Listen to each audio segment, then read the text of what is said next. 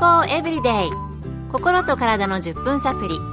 この番組はセブンス・デ・アドベンチスト・キリスト教会がお送りいたします。皆様お元気でしょうか？森田美恵です。今日もあなたやあなたの大切な人の心と体の健康に役立つ情報を短い10分間にぎゅっと詰め込んでお届けします。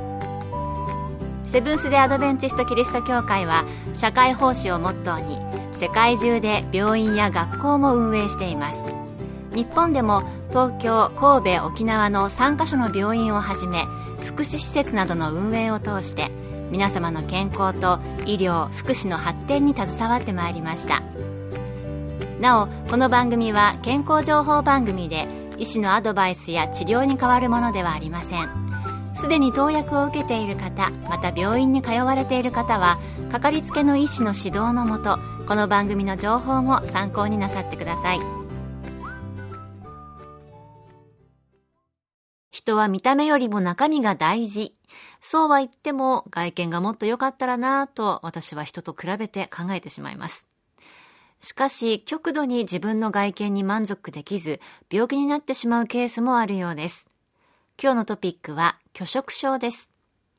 今回は米軍横田基地横田クリニックで精神科医として働かれている飯塚浩二先生のお話をお送りします。拒食症とはその名前の通り、食べること、食事を拒む病気です。正式名称は神経性無食欲症もしくは神経性痩せ症という名前がついています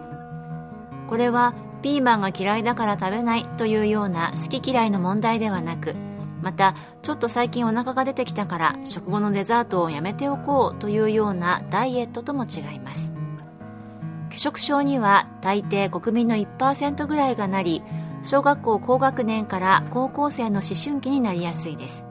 そして男性よりも女性がなることの方が多く9割以上の患者は女性です。拒食症の診断は身長に対しての標準体重の85%以下になり肥満太ることに対しての恐怖心があり自分の体型スタイルが気に入らないので痩せるための努力をする。このような時に拒食症の診断をします。診断する方法によっては生理が来なくなるなどのホルモンの異常を診断項目に入れる時もあります。具体的に痩せるためにどのような努力をするかというと自分の手を喉に押し込んで吐く。運動をものすごくしてカロリーを消費する。そして下剤や肝腸を使って体の中のものを外に出すというようなことがあります。痩せているのにさらに痩せようとしてしまうので他の病気も起こしてしまいとても危険な病気です。ただダイエットで食べないというのではなく、とても危険な病気ということでしたね。それでは原因にはどのようなことがあるのでしょうか？拒食症の原因、要因はいろいろな説が出ています。まず細い、太っていないことが美しいということがメディアで言われていることです。テレビや漫画などでも手足の細い人が主役となり逆に太っている人はからかわれるシーンを見たことのある人は多いのではないでしょうか。このようなことから太ることへの恐怖心が強くなってしまいもしくは実際にからかわれたことへの嫌な思いから食べることを拒み拒食症になるのではという説もあります。他にも大人の女性になることへの恐怖であったり母親になることへの恐怖であったりまたは完璧主義で自分に脂肪がついていることが許せないという説も出ています。また何でも点数をつけたがる今の世の中において体重を減らすというのは目に見える分かりやすいものなので体重を減らすことによって得られる満足感が薬物やギャンブルなどによって得られる高揚感と似ているという説もあります。健康エブリデイ。心と体の10分サプリ。この番組はセブンス・デ・アドベンチスト・キリスト教会がお送りしています。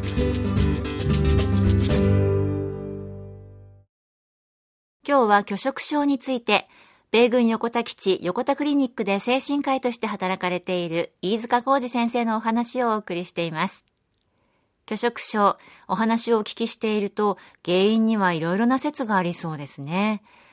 それではどのように治療するのでしょうか？まず大切なのは入院が必要かどうかという見極めです。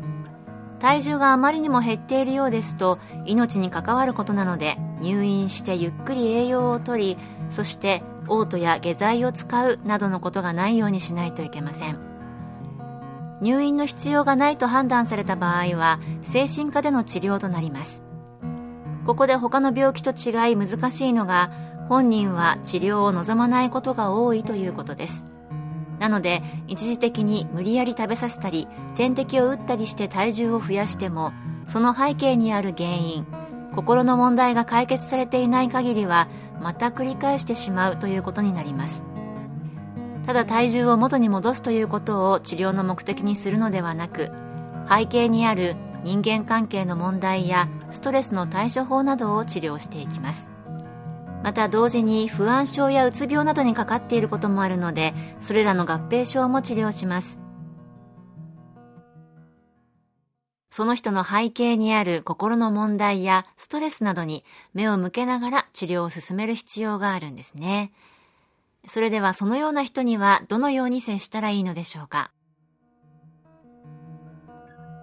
まず本人が安心して普通の生活ができる場を提供してあげるということです。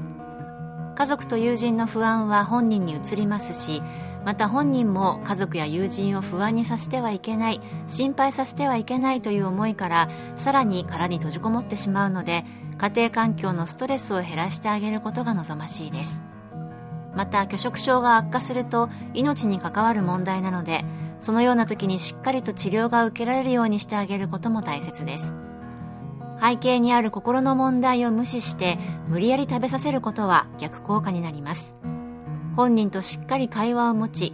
本人が心を開いて話せるような安心できる環境を提供してあげることが最も大切だと思います